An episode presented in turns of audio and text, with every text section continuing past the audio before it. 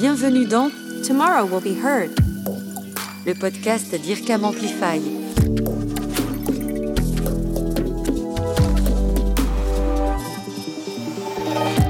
La recherche et la technologie permettent aujourd'hui de cloner une voix, et c'est ce que nous allons vous raconter dans le nouvel épisode de ce podcast. Nous avons rendez-vous à l'Hôtel du Temps, et c'est Thierry Ardisson qui nous accueille pour nous parler de ce nouveau concept d'émission coproduit par Ardimage et Troisième œil Productions.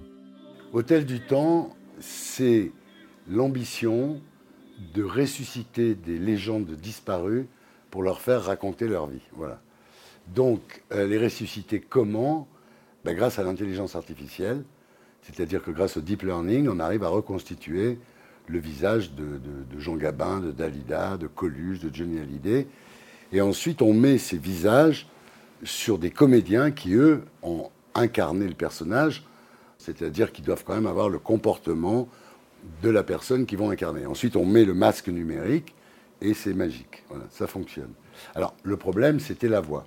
D'où notre idée de nous adresser à l'IRCAM, que je connaissais depuis mon adolescence, grâce à Pierre Boulez et ensuite Jean-Michel Jarre. Donc, je connaissais l'IRCAM.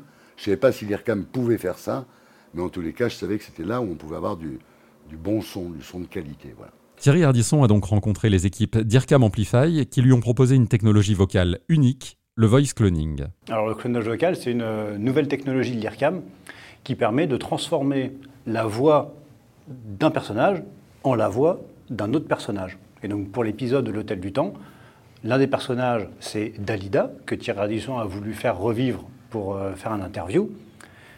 Mais en fait, c'est une actrice qui a joué le rôle de Dalida. Et donc nous, on a récupéré la voix de cette actrice.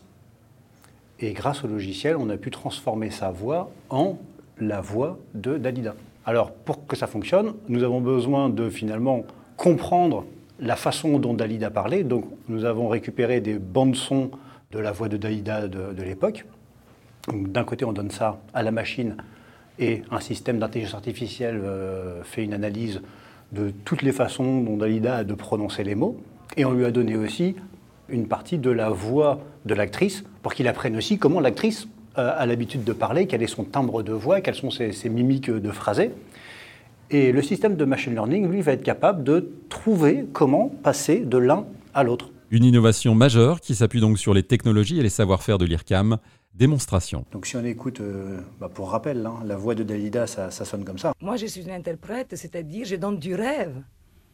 Donc je n'ai pas besoin tellement de, de raconter les problèmes que tous les gens ont. Ça, c'est une portion de voix de Dalida qu'on a donnée au système pour qu'il euh, comprenne quel est le, timbre de la voix de Dalida. Et la voix de l'actrice, c'est ça. Et puis en 1960, j'ai fait venir ma famille, mais toi, en 56, ça a été beaucoup plus violent.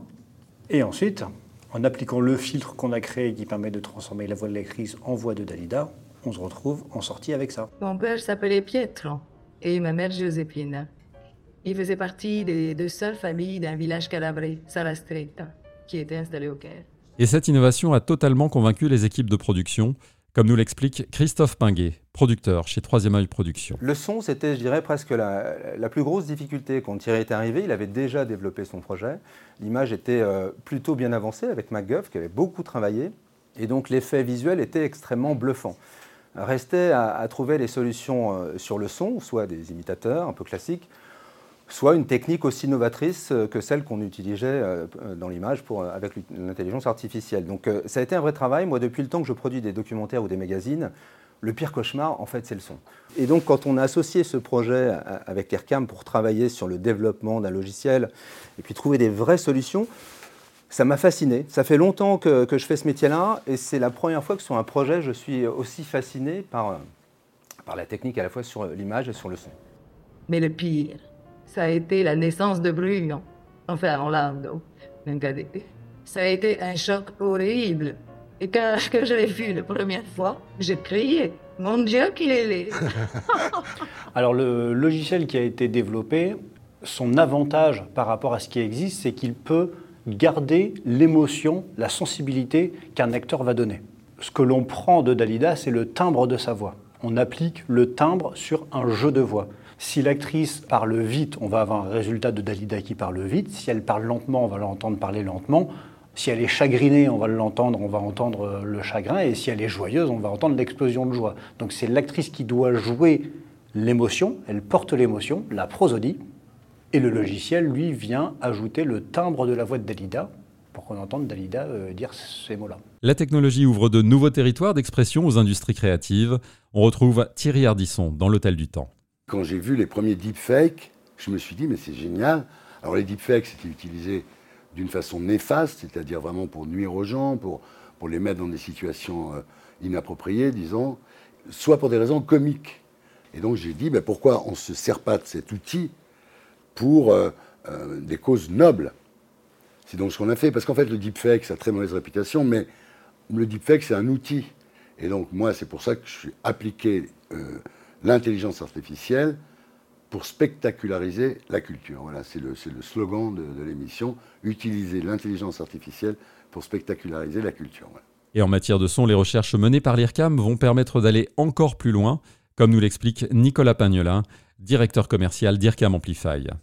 Ce qui est très nouveau euh, dans le concept de Thierry Ardisson, c'est la durée. Jusqu'à présent, on avait du clonage vocal de manière euh, assez ponctuelle. Euh, il y a eu notamment Boba Fett, euh, le livre de Boba Fett avec Skywalker qui parle. Là, on parle d'un ensemble de 60 minutes qui doit être excellent puisque c'est un petit peu comme les assistants vocaux aujourd'hui. On les tolère bien d'un point de vue monotone et robotique sur quelques secondes, mais pas sur une conversation. On fatigue très vite. Et là, euh, c'était l'écueil à éviter fondamentalement par rapport à, à ce qu'on a livré. Je pense qu'on peut dire qu'on a, on a, on a, fait quelque chose qui peut s'écouter de manière très ludique et plaisante sur, sur la durée totale du programme. 90 minutes de programme pour à peu près 60 minutes de voix recréée de Dalida. C'est complètement unique. L'école, c'était les bonnes sœurs. C'était très strict. Ah, chez les religieuses, il ne fallait pas montrer le moindre centimètre de peau. C'est une commande qui nous a fait accélérer un axe de recherche qui était existant. Et aujourd'hui, si on compare à ce dont on était très fier il y a six mois, nos résultats sont juste exceptionnels. La voix de synthèse ou le voice cloning, une innovation majeure proposée par IRCAM Amplify avec l'équipe analyse et synthèse des sons du laboratoire STMS qui regroupe l'IRCAM, le CNRS, Sorbonne Université et le ministère de la Culture. Et pour ajouter l'image au son, vous pouvez retrouver cet épisode en vidéo sur la chaîne YouTube IRCAM Amplify.